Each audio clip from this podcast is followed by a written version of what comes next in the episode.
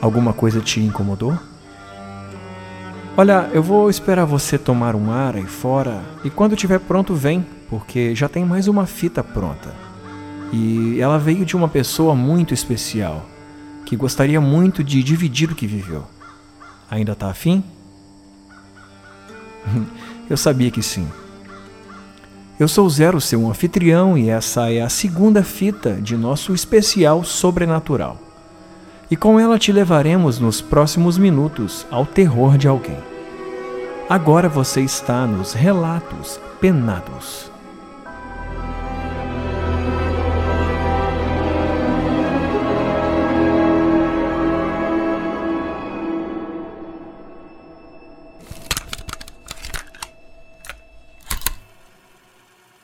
Olá, ouvintes. Meu nome é Lucas. Eu falo de Porto Velho, Rondônia. E a história em questão, ela não se passa aqui. Durante um período da minha vida, eu, eu andei bastante pelo Brasil com meu pai. Né? Então, num período aí de quatro anos, eu morei em Fortaleza, Porto Velho, Porto Alegre e Rio de Janeiro. Mas a, a história em questão, ela é em Fortaleza. Eu tinha 16 anos na época. E essa fase da adolescência é uma fase muito complicada, né? A gente passa por diversas coisas. Muitas delas a gente não não gostaria ou não queria passar. E era mais ou menos o que estava acontecendo comigo naquela época. Eu tinha 16 anos, né? Como eu falei. E o meu pai é natural de Fortaleza morando muito tempo em Rondônia, é, com saudade da família, muito tempo que não ia ver a família. Nós fomos passar umas férias lá, ele gostou, sentiu falta, resolveu fazer um concurso para a Universidade Federal que tinha próxima a Fortaleza. Passou desse concurso e nós fomos. Eu fui muito a contragosto. Muito, muito, muito a contragosto. Eu, eu não. Estava cansado, na realidade, de, de ter que ir para outra cidade, me desvencilhar de amigo, enfim. Nós fomos. E durante essa fase foi uma fase muito complicada de ansiedade, é, princípios de depressão. E desde sempre eu fui espírita. Assim, meus pais se conheceram num centro espírita. Com o passar do tempo, minha mãe saiu do, do kardecismo, meu pai se manteve, mantém-se até hoje, né? E, e durante esse período, foi um período que eu estive afastado do centro, que foi uma atividade, era, é até hoje, uma atividade que sempre me fez e me faz muito bem. E durante esse período de ter ido para Fortaleza, de ter deixado o que eu estava iniciando a construir aqui, estava começando a construir aqui em Rondônia, de novo, é, eu não estava bem. Não estava nada bem. E nós morávamos num. O relato em si, começar agora, né? Isso foi a contextualização. Nós morávamos em um prédio. Para quem é de para quem é de Fortaleza, é próximo à Lagoa da Parangaba. Nós morávamos ali, num prédio grande. E nós morávamos no sétimo andar desse prédio e muito cansado, muito estressado, muito irritado, muito ansioso, é, um, e tendo, tendo reiteradas vezes paralisia do sono. Só que essas paralisias do sono que eu tinha, ela era, elas eram muito, muito sutis, assim. Eu tinha consciência, eu despertava na paralisia, eu tinha consciência de que, de que estava tendo uma paralisia e ficava pensando na vida, durante esse processo, né? Refletindo, pensando, pensando, ah, como é que vai ser o próximo dia, o que, que eu vou fazer, pô, o que, que eu fiz, o que, que eu poderia ter feito e tal, não sei o que, refletindo sobre a vida, né? E isso se repetiu assim, coisa de um mês, dois meses. Foi um período bem grande em que quase todas as noites eu tinha essa paralisia do sono. Conforme foi chegando perto desse período de completar dois meses, tendo paralisia do sono repetida, é, essa paralisia do sono começou a vir com um sentimento muito angustiante. Começou a vir com uma com desespero. de despertar na paralisia do sono e, e uma angústia muito grande. Uma angústia muito grande, muito, muito, muito grande. A sensação de estar sendo observado, uma, uma constante, constante medo. E esse medo, ele, ele, ele se mantinha durante o dia enquanto eu estava acordado. Então era, eu acordava da paralisia e tinha, tinha minha rotina, ia para a escola, é, voltava para casa, pegava, andava de ônibus na época, então andava bastante para lá e para cá. E nisso, é, com esse medo se mantendo cada vez mais, eu comecei a ter a sensação de que eu era seguido, constantemente seguido e observado o tempo inteiro. Então, na escola eu sentia uma presença do meu lado no ônibus eu sentia uma presença junto comigo. E não era não é aquela presença física que você vê uma pessoa, o que você sabe que a pessoa está ali. É, é aquela presença essencial que você percebe que tem alguma coisa ali, você sente alguma coisa esquisita, mas você fica, putz, não. É, não sei, talvez. Enfim. E nesse dia em questão, foi um dia que eu fui dormir muito cedo. Chegava, minha aula terminava às seis e meia da tarde, eu devia chegar em casa ali por volta das oito horas, oito e meia, dependendo do, dos ônibus, né? E nossa, desbloqueei memórias. Nossa. Enfim, nesse dia eu cheguei em casa sete e meia do jeito que eu cheguei em casa, eu tomei um banho e dormi. E foi, eu acho assim, que a noite mais longa da minha vida. Mais longa de todas, de todas, de todas. Porque assim que eu deitei, que eu fechei os olhos, eu despertei na paralisia. E quando eu despertei na paralisia, não era aquele sentimento só da angústia e não era é, não era aquela paralisia tranquila que eu tinha nas outras vezes, que eu só refletia ou pensava sobre a vida. Era, era muito diferente. Muito, muito, muito diferente. Porque assim que eu despertei na paralisia, tinha uma figura é, no quarto. Então a cama ficava em um dos cantos do quarto, canto contrário ao canto da porta. E do lado da porta tinha essa figura.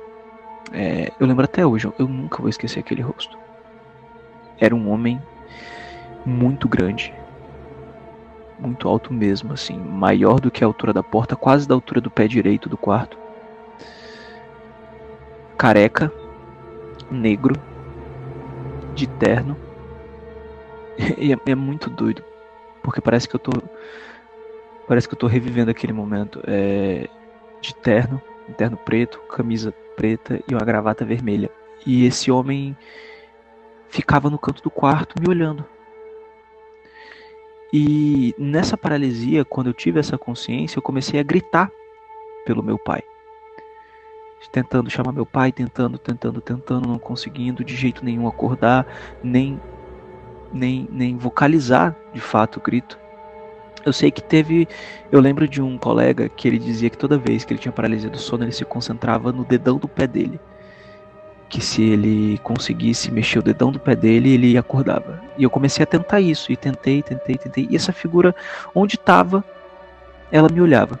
E ficou parada lá. E aí, quando eu consegui acordar, aquela coisa, aquele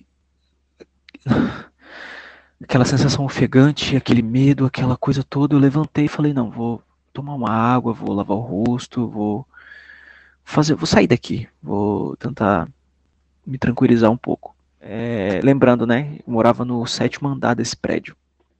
Então eu saí do meu quarto, andei até a cozinha, e aquelas cozinhas bem padrão de apartamento, de apartamento comum, que é a cozinha, é, e no segmento da cozinha, no final dela, tem a, a, área de serviço e da área de serviço já era a janela para fora do prédio, né? E a geladeira ela ficava bem no começo da cozinha, na ponta contrária da área de serviço. Né? Eu abri a geladeira, eu peguei a água, eu bebi direto da garrafa.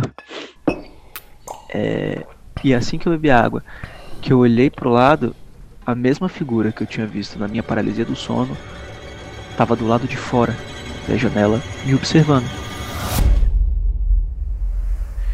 E naquele momento eu acho que foi a sensação mais desesperadora da minha vida.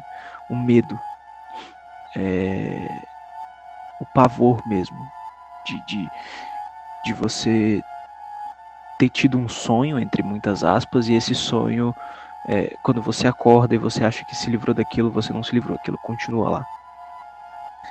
E eu voltei para o quarto correndo, correndo, fechei o quarto, tranquei a porta do quarto como, como se fosse de adianta de alguma coisa. Eu me cobri, comecei a fazer uma oração, rezei, rezei, rezei e dormi. Só que dessa vez eu de fato dormi. E no outro dia de manhã, quando eu acordei, é, fui tomar café com meu pai e tudo mais, e o meu pai perguntou se eu tinha dormido bem. Assim, a primeira pergunta que ele fez foi: Meu filho, você dormiu bem? Eu falei: Pai, não. Contei para ele o que tinha acontecido, contei toda todo esse relato que eu tô contando para vocês, eu contei para meu pai. E e ele falou que passou a noite sonhando que eu chamava ele. E ele preso dentro do, de uma caixa, de um, como se fosse um, uma sala de um hospital psiquiátrico, segundo o que ele me conta. É, sem porta, sem janela, nem nada, dentro de uma caixa, literalmente. Não conseguia ir. E ele ficava no sonho dele, dizendo que, meu filho, eu tô aqui, eu tô te ouvindo, mas eu não tô conseguindo sair, vê se você consegue chegar e tudo mais. E. E essa foi a última vez que eu tive paralisia do sono. Isso tem por volta de uns seis anos, mais ou menos. Depois disso, é, eu comecei a estudar mais a doutrina espírita, eu comecei a ter mais a prática da doutrina espírita, né? De forma efetiva e eu aprendi a, a, a controlar um pouco melhor e a entender também um pouco melhor essas dinâmicas, né? Mas vez ou outra essa figura desse homem ainda me volta à mente. Não sei a real intenção, não sei se tinha se tinha alguma não sei se tinha alguma mensagem. Não sei se tinha alguma intenção, mas foi muito assustador. Era um olhar muito penetrante, era uma coisa que me atravessava de fato. Que literalmente me atravessava. E, e é isso. É, espero que, que meu relato possa agregar de alguma forma. Ou então só pela divulgação mesmo, pela, pela participação no podcast. Eu agradeço a atenção de todo mundo, principalmente a, a disponibilidade a, e a acessibilidade do zero. Valeu aí, galera.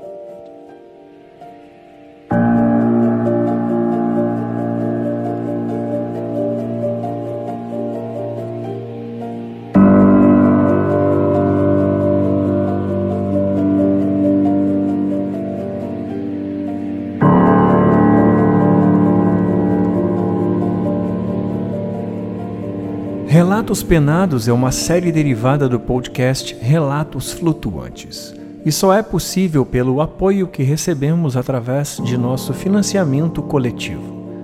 Para fazer parte desse grupo de apoiadores e receber recompensas exclusivas, acesse o site apoia.se barra Relatos Flutuantes. Por falar em recompensa, te lembro que se você já é um de nossos colaboradores, ou se por acaso vir a se tornar agora um comissário de bordo, saiba que ao fim dessa temporada de cinco episódios, um sexto volume te aguarda, com exclusividade e um tanto a mais de sustos engatilhados. Fora isso, muitas outras recompensas já estão lá no painel do Apoia-se e serão liberadas imediatamente após o seu ingresso. Mas espera, há mais uma novidade, e essa é para você que curte nossas camisetas flutuantes. Assim como na temporada passada lançamos junto do primeiro episódio uma camisa temática dos relatos penados. Você curte uma camisa de caveira? Então essa é para você. Agora, tá achando que a semana do horror é só podcast? Não. Fica ligado no nosso Instagram @relatosflutuantes, que todo dia, além de um novo episódio, lançaremos também uma camisa com um tema de filmes de terror. São filmes clássicos, porém com um quê de exclusividade que você já conhece aqui da nossa casa. E como você ficou até aqui, nada mais justo do que ganhar um desconto arrepiante de 15%. Para isso, acesse agora www.lojaflutuante.com.br, escolhe suas vítimas e aplique o cupom PENADOS até às 23 horas e 58 minutos dessa sexta-feira. Se ficar alguma dúvida, dá um pause e confere aqui na descrição do episódio todos os links citados e o cupom com os 15% de desconto. Por aqui eu fico e a seguir você escuta uma prévia do episódio de amanhã. Segure-se bem na cadeira e não esqueça: a casa é sua.